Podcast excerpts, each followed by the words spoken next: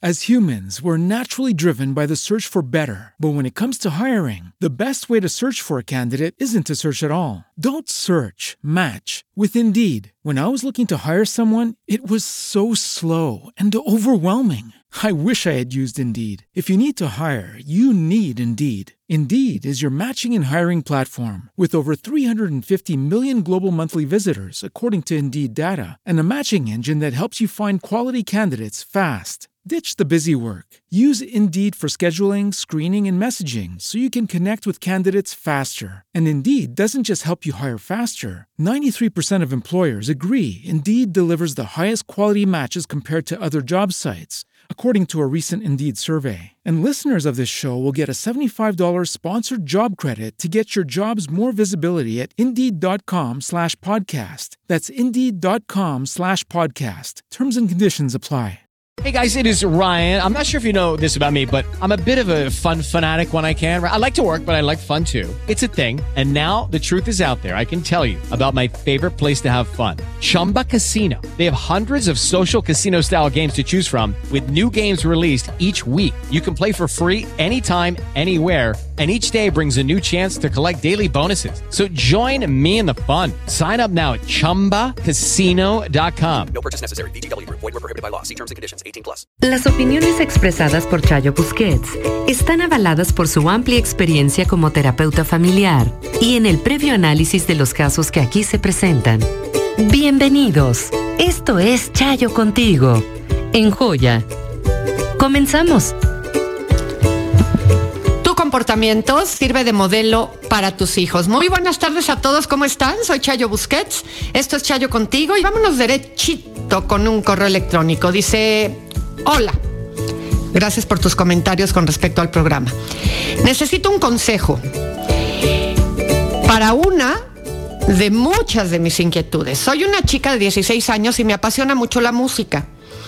Tal vez esto se escuche muy ambicioso e iluso o parezca un sueño de niña pequeña, pero quiero llegar a ser una gran cantante y vivir de lo que más me gusta, que es cantar, y que mi música suene en la radio como la de muchos artistas nuevos, tener mis propios conciertos y el reconocimiento de las personas. Pero me da miedo que mis padres no me apoyen o se burlen de mí. Actualmente estoy en tercer semestre de preparatoria y seguido me preguntan, ¿qué vas a estudiar? La verdad yo les contesto que no sé aún, porque me da miedo decirles lo que realmente quiero y que no me apoyen. Me inquieta mucho que ellos quieran que estudie una carrera universitaria y que termine trabajando como cualquier persona común y corriente que va pasando por la calle, perdón por la expresión. La verdad es que no me gustaría que mi futuro sea ese. De ser así, siento que habría desperdiciado mi vida en algo que no me llena ni me hace sentir viva. Tengo muchas ganas de superarme y viajar por el mundo y conocer cosas nuevas. Y sé que aún necesito aprender varias cosas como tocar instrumentos musicales, mejorar mi técnica vocal, aprender a componer y producir mi música y aprender a hablar idiomas. Pero tengo claros mis objetivos y tal vez también me hacen falta algunos cursos eh, algunos recursos, perdón, económicos. Pero creo que si me aferro a mis sueños, los puedo conseguir. Lo que me aterra mucho es qué va a pasar si no estudio en la universidad. Planeo terminar la prepa y, por cierto, soy buena estudiante. ¿Y qué va a pasar si no estudio en la universidad y fracaso? ¿O qué va a pasar cuando se enteren mis padres y no me den su apoyo, tanto moral como económico, porque pues aún no estoy en una edad legal para trabajar? Mis papás no me dejan tener redes sociales y no tengo teléfono porque consideran que son malos y que solo sirven para exhibir a las personas. Yo entiendo los riesgos cibernéticos, pero creo que sin duda las redes sociales me ayudarían mucho para dar a conocer mi música. Sin embargo, las tengo a escondidas y soy muy responsable con su uso. ¿Qué hago si mis padres no me apoyan? ¿Continúo estudiando la universidad? ¿Abandono este sueño que de verdad quiero hacer realidad? Por favor, ayúdame. Mira, de entrada te diría que, eh, por supuesto, que los sueños, si imagínate si todos los cantantes de hoy en día, los famosos, los que apenas están iniciando, hubieran pensado que este sueño era una ilusión eh, fantasiosa, pues no hubieran llegado a donde están. Es muy importante mantener tu proyecto, tu planteamiento, tu propuesta, tu deseo muy claro. Existe la carrera de música, existe. Eh, no estoy segura y no quiero mentirte si existe como licenciatura, pero sí existe la carrera de música. Y creo que tendrías que empezar a informarte por ahí un poco cómo están las cosas. ¿Qué puede pasar? Sí, probablemente a tus papás les dé temor que eh, aferres a la música sintiendo que hay tanta competencia y que pudieras por ahí eh, pues fracasar, tal como lo planteas tú como uno de tus temores. Pero es muy importante que vayas comentando con ellos lo que te gusta, lo que te gustaría y a lo que te quieres dedicar. Y es probable que ellos te digan, pues mira, adelante, pero tienes que estudiar una carrera universitaria para que quedes protegida en caso de que la música no acabe siendo algo que te permita funcionar de la manera que tú quieres o por lo menos no a la velocidad a la que tú querrías. Y entonces, valdría la pena que te comprometieras y vieras la posibilidad de poder estudiar la universidad para que tengas un soporte que incluso desde ahí te permitiera poder trabajar y ayudarte con todo lo que implica el gasto de lo que requiere la música, la compra de instrumentos, el, hecho de, estudiar eh, música, de estudiar todo lo que implica el proceso y la entrega en relación a este sueño tuyo. Me parecería muy decepcionante que pensaras que si tus papás te dicen que te apoyan a estudiar una carrera universitaria que no sea la música, tú abandonaras por completo tu deseo de la música y estudiaras, dejaras de estudiar al respecto y te resignaras a pensar que pues no te queda otro remedio más que abandonar tu deseo eh, em, de cumplir tu sueño. Creo que puedes hacer las dos cosas, puedes ir estudiando y entregándote a ambas cosas de manera que puedas laborar eh, elaborar todo lo que tiene que ver con tu sueño, pero al mismo tiempo vivirte protegida estudiando una carrera en caso de que la respuesta de tus papás fuera esa.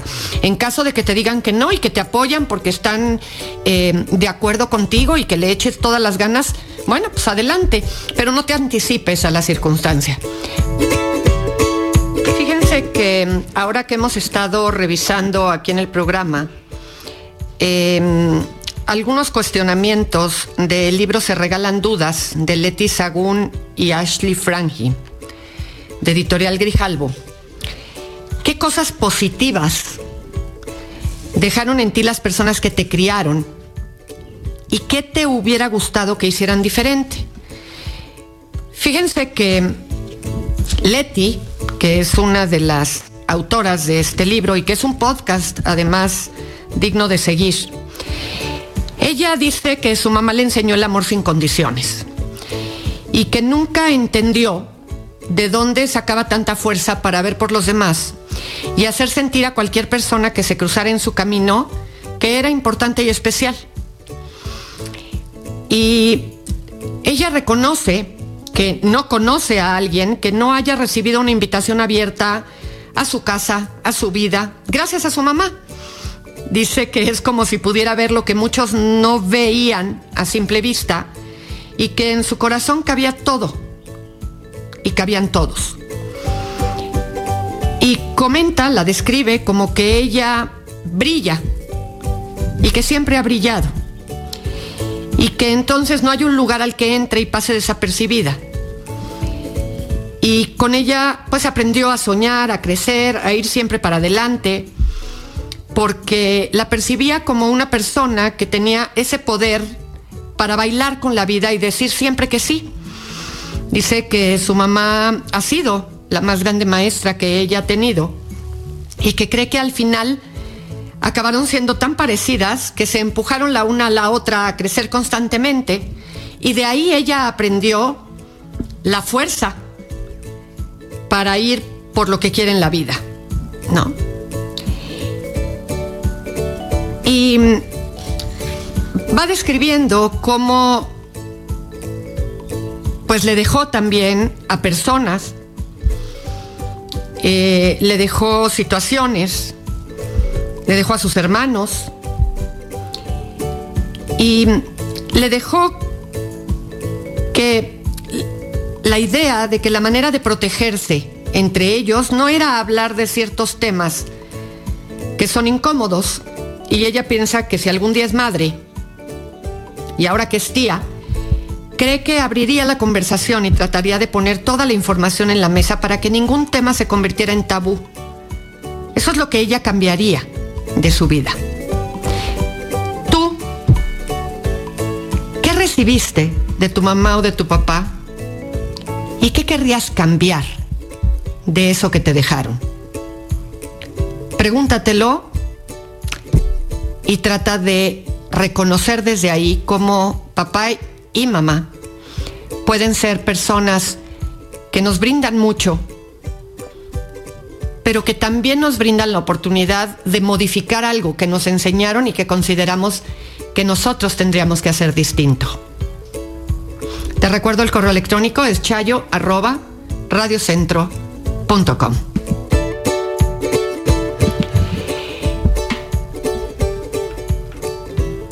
Hola Chayo. Me encanta tu programa. Te comento. Mi hermana sufre de violencia psicológica por parte de su esposo. Ya levantó denuncias en contra de él, pero las autoridades le dicen que no pueden hacer nada porque no tiene golpes ni testigos que demuestren la violencia. Sabemos que ella se tiene que salir de su casa porque su vida corre peligro, ya que su esposo cada día es más violento. ¿En qué mundo vivimos donde las autoridades no pueden hacer nada con el agresor? ¿En qué mundo vivimos cuando la esposa tiene que salirse de su casa para que el agresor lleve a su amante a vivir ahí? ¿Dónde queda la no violencia a la mujer? ¿Con qué confianza puede ir una mujer a denunciar al agresor si las autoridades no hacen nada y al rato le va peor a la mujer? La verdad es que no entiendo en qué mundo estamos viviendo. Gracias por leer mi correo, saludos y bendiciones a los locutores de Joya. Eh, pues mira, la verdad es que aunque se ha caminado un poco hacia la sensibilización en ese sentido, sin duda alguna, todo lo que tiene que ver con poder tener pruebas de las cosas es lo que permite pasar a una situación legal más concreta. Y, y, se ha tenido que estar trabajando mucho y por eso no dejamos de sensibilizar todo lo que tiene que ver con el tema de que eh, la violencia existe de múltiples maneras y que necesitamos aprender a poder manejarnos frente a esto como sociedad de formas distintas. Desafortunadamente, sí, si este es el momento en el que las cosas se encuentran, pues sin duda alguna hay que rescatar a tu hermana de esta situación y si tu hermana está consciente y quiere salir de esa condición, pues creo que tendría que salirse de su casa, por, lo, por indignante que sean las cosas, para evitar que esta situación aumente, aumente, aumente y llegue a un punto en donde se pudieran lamentar las circunstancias eh, de lo que se pudiera presentar. Y mm, quizás por ahí más bien tendría que generarse una denuncia para pedir el divorcio con todos estos argumentos, de tal manera que ella pueda quedar al margen de esta situación, pero de una manera protegida y no solamente saliéndose y quedándose con una mano adelante y otra atrás. Me da muchísimo gusto que eh, cuente con tu apoyo, que ella esté consciente de lo que está pasando y quiera salirse de esa relación. Y sin duda alguna, aquí procede que consulte a un abogado para saber exactamente desde dónde puede hacer la demanda y, en todo caso, poder sacar una eh, situación de protección que no le permita a él acercarse a ella eh, a cierta distancia. No recuerdo en este momento cómo se llama ese, ese proceso legal que se lleva a cabo en donde eh, hay una orden de restricción para que la persona no se le pueda acercar. Pero sin duda alguna, en estos momentos la prioridad está en ella, eh, en que ella esté bien y que tú como su hermano puedas servirle de apoyo en estos momentos. Este, y bueno, desde tu visión como hombre creo que también puedes alimentar mucho el que ella se sienta respaldada y apoyada en esta situación de una manera importante. Hola, Me llamo fulanita de tal. Tengo 12 años. Hace un par de semanas le dije a mi mamá me violó mi primo. Y eso sucedió hace seis años. Yo iba al kinder y quisiera proceder, pero a mi mamá no le parece porque dice que soy muy chica y me tienen que hacer estudios para proceder. Y quisiera que me dijeras cómo hacerla entender que quiero proceder, porque no quiero esperarme hasta tener 18 años. Que tengas bonito día. Híjole, qué, qué situación tan difícil y lo que más triste me parece es que tengas que recurrir a preguntarme o a pedirme cómo hacerle para que tu mamá haga conciencia de lo que sucedió. Primero es bien importante entender, y por favor aclaro, no con esto quiere decir que tiene menos importancia, ¿ok? ¿Qué edad tenía tu primo? Si sucedió una vez o sucedió varias veces. ¿Cómo está siendo a partir de que le dijiste a tu mamá la relación con tu primo? Si se lo informó a los papás de tu primo, no sé quién sea, de quién sean hermano, él o ella, eh, o sea, los tíos, no sé por qué lado es el parentesco contigo. Y si más allá de que no se quiera proceder por parte de tu mamá todavía, si se han tomado las medidas necesarias para que no vuelvas a quedar expuesta a una situación de riesgo como la que ya sucedió. Es bien importante que como adultos, cuando escuchamos de un hijo, de una hija, una situación de esta naturaleza, necesitamos entender toda la circunstancia, entender todo el contexto y tomar las medidas necesarias. Probablemente tu mamá piense que un médico legisla, legis, legista, tenga que revisarte y poder hacer una serie de estudios que tu mamá considere que son desagradables para ti. Y que desde ahí pues no quiera que vivas una circunstancia así una vez que has pasado ya por a lo que tú te refieres como violación. Sin embargo, es muy importante prever este tipo de cosas porque si la persona que lo hizo, tu primo, era un chico mayor de edad, era un chico con conciencia de lo que estaba sucediendo, pues puede cometerlo con otras personas. Y no nada más tiene que ver con cómo nos cuidamos a nosotros mismos, también tiene que ver cómo de esa manera detenemos una situación que pudiera llevar a eh, situaciones complicadas con otras personas. Entonces, háblalo con tu mamá, trata de pedirle que te explique bien a qué se refiere, pero sobre todo, si han habido medidas que se han tomado eh, o hay temores a que pudieran suceder cosas desafortunadas alrededor de esto cuando hay un parentesco de por medio. Así es que platícalo, platícalo con ella y a ustedes siempre que se les acerque un hijo, una hija, hacerles un comentario de esta naturaleza, hay que tomar en consideración las implicaciones que esto tiene y cómo se le puede ayudar para sobrellevar una situación de esta naturaleza. Hola Chayo, ¿qué libro me recomiendas para la autoestima? Es para una niña de 11 años. Ella no tiene contacto con su papá desde los dos años.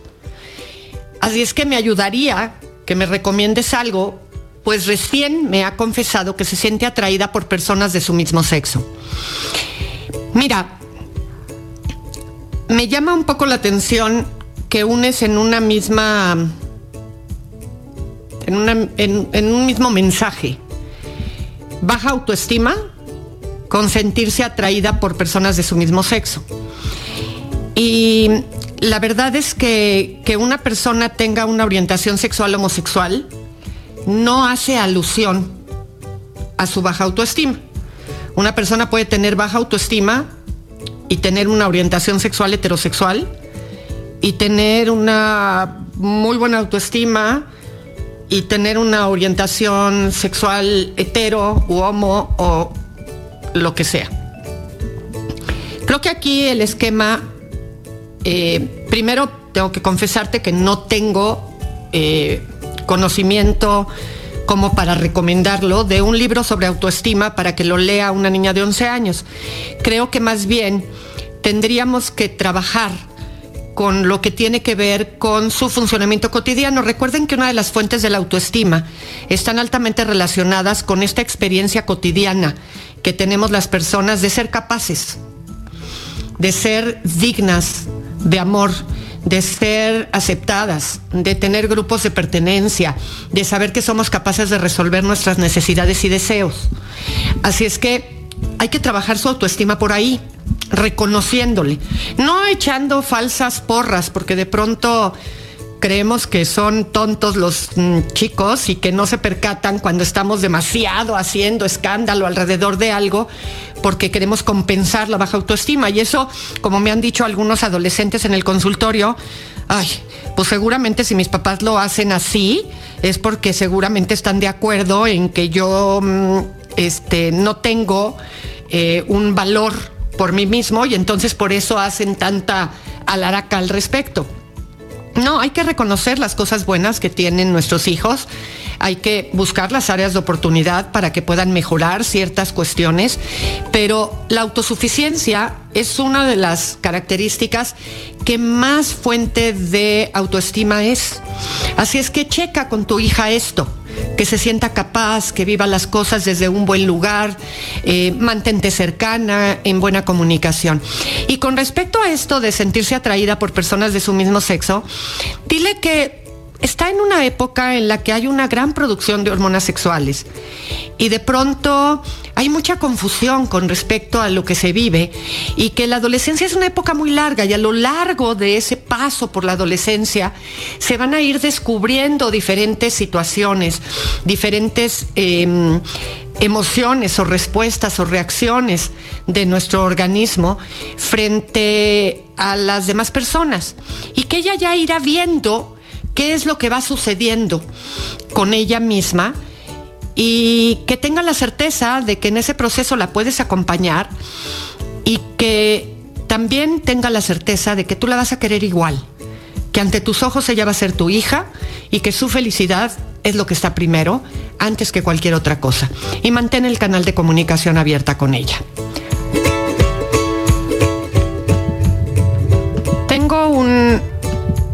Mensaje aquí. Dice, me gustaría platicarte, platicarte algo. Yo tengo 46 años, somos cuatro hermanos. Mi mamá nos trató muy mal de chicos. Parecía que nos odiaba. Mi papá la dejó cuando yo tenía solo 10 meses y nunca supimos nada de él. Mi mamá era exageradamente mala con nosotros. Yo desde muy chica soñaba con irme lejos y no saber nada de ella. Me casé, tuve dos hijas, me divorcié Solo me casé para salirme de mi casa. Yo como pude estudiar tengo dos carreras universitarias, me vine a vivir a la Ciudad de México, tengo negocio y me va bien. Cuando voy a Chihuahua, mi familia es de allá, voy a ver a mi mamá, solo por compromiso, la verdad no la quiero. Siempre que voy trata de humillarme por cualquier cosa y desde el año pasado nunca más volví a verla. Nunca le hablo por teléfono. Eh, eh, nadie la visita, perdón, es que había un error aquí en la redacción. Nadie la visita, solo sus tres hijos. A nadie le gusta ir a verla. Mis hermanos me critican por no ayudarla ni no hablarle. Dicen que la tengo que perdonar, pero no puedo. Soy muy feliz lejos de ella, me casé, mis hijas ya se casaron y soy feliz. Mi mamá solo me busca cuando quiere dinero para ponerme chismes. Yo la tengo bloqueada y me siento bien sin saber de ella, no la ayudo económicamente sí puedo, pero ella nosotros solo nos golpeó, nos trató mal y siento que no se merece mi apoyo. No me gustaría que dijeras mi nombre. No digo el nombre de nadie, siempre son anónimos los, los, mensajes que me mandan.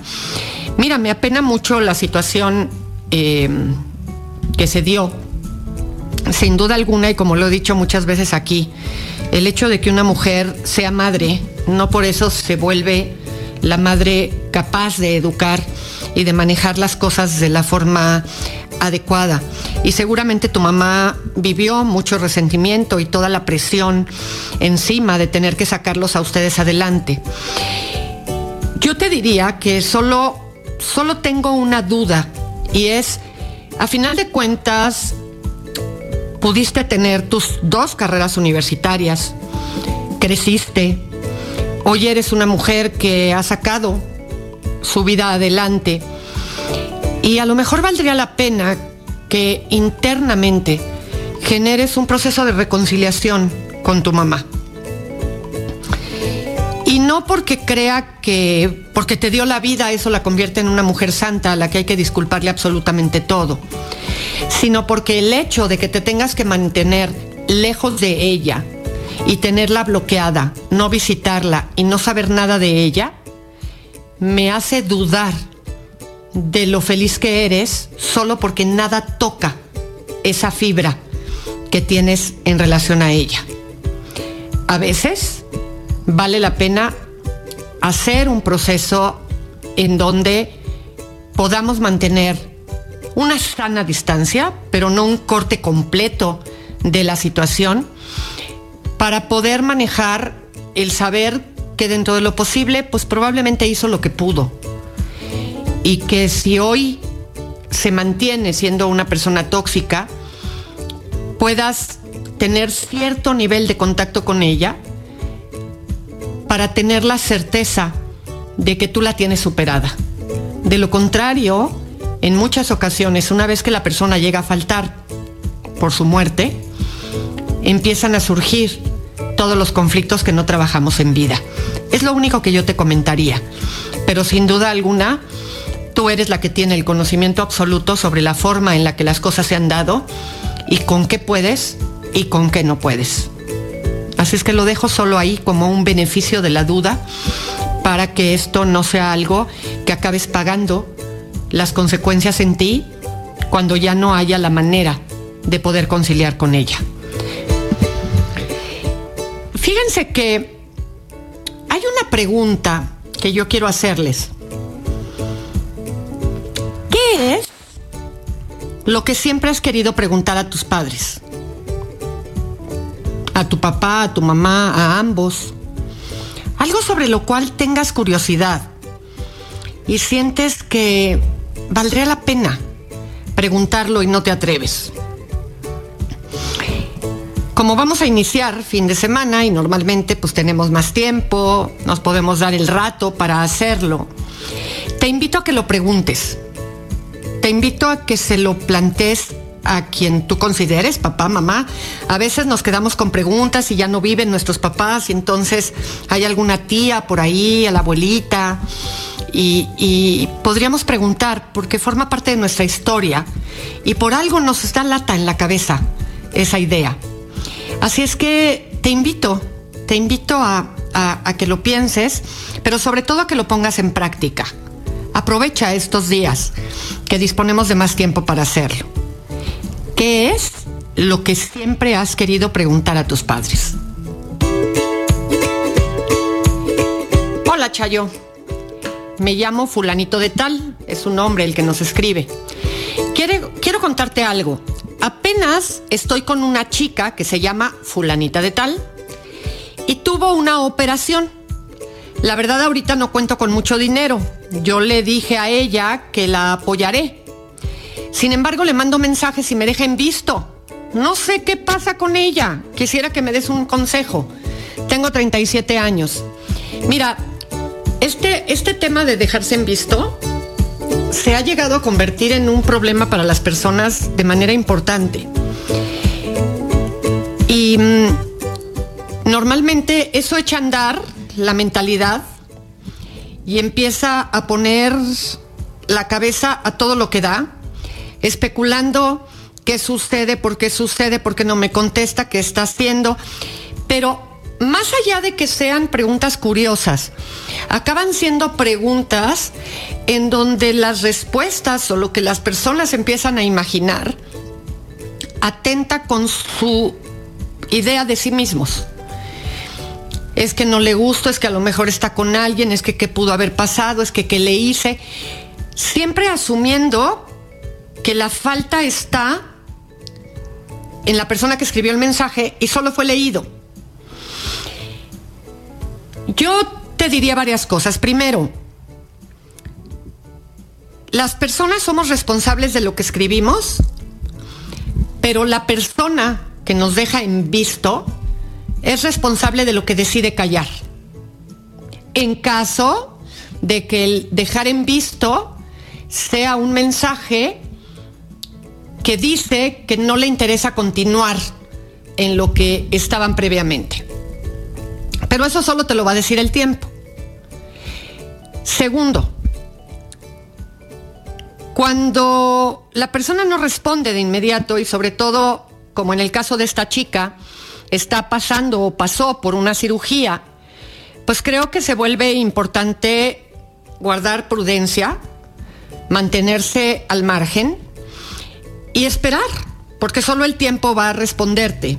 Si ella te contesta tu mensaje de alguna manera, si se hace eh, presente nuevamente, cuando esté lista para hacerlo. Ella pues es la persona que está en desventaja. No sé qué tipo de operación tuvo, pero pues debe de estar en un proceso de recuperación. Y de pronto pareciera que pues pobre de ti porque no te dedica el tiempo que tú querrías. Y en tu mismo mensaje hay algo, hay dos cosas que me, que me brincan. Una de ellas es, es alguien con quien apenas estás con ella. Y eso, de alguna manera, eh, pues habla de un tiempo muy reciente en la relación y por lo tanto habría que esperar y no tener como esta sensación de que la persona te tendría que contestar como si fueras el novio desde hace dos años a quien está ignorando. Por otro lado, hablas de haberle dicho que la ibas a operar, a, apoyar, perdóname, con su operación, económicamente hablando. Y la pregunta es, ¿por qué tendrías que involucrarte a nivel económico con una chica con la que apenas estás? En muchas ocasiones nos falta planeación y a veces lo que tendríamos que hacer es, bueno, dame el número de un hermano, de tus papás, de alguien, para que pueda estar al pendiente de cómo saliste de la operación y tú te desentiendas de tenerme en tu vida como un pendiente. Ahora, claramente eso no pasó, hoy estás en esta circunstancia y simple y sencillamente creo que tienes que esperar. Tú ya mandaste los mensajes, ya viste que alguien los vio, no sabes si es ella, y te tocaría quedarte esperando la respuesta y en todo caso mandando algún mensaje que diga que esperas que todo esté fluyendo de una manera apropiada. Nada más. Pues soy Chayo Busquets.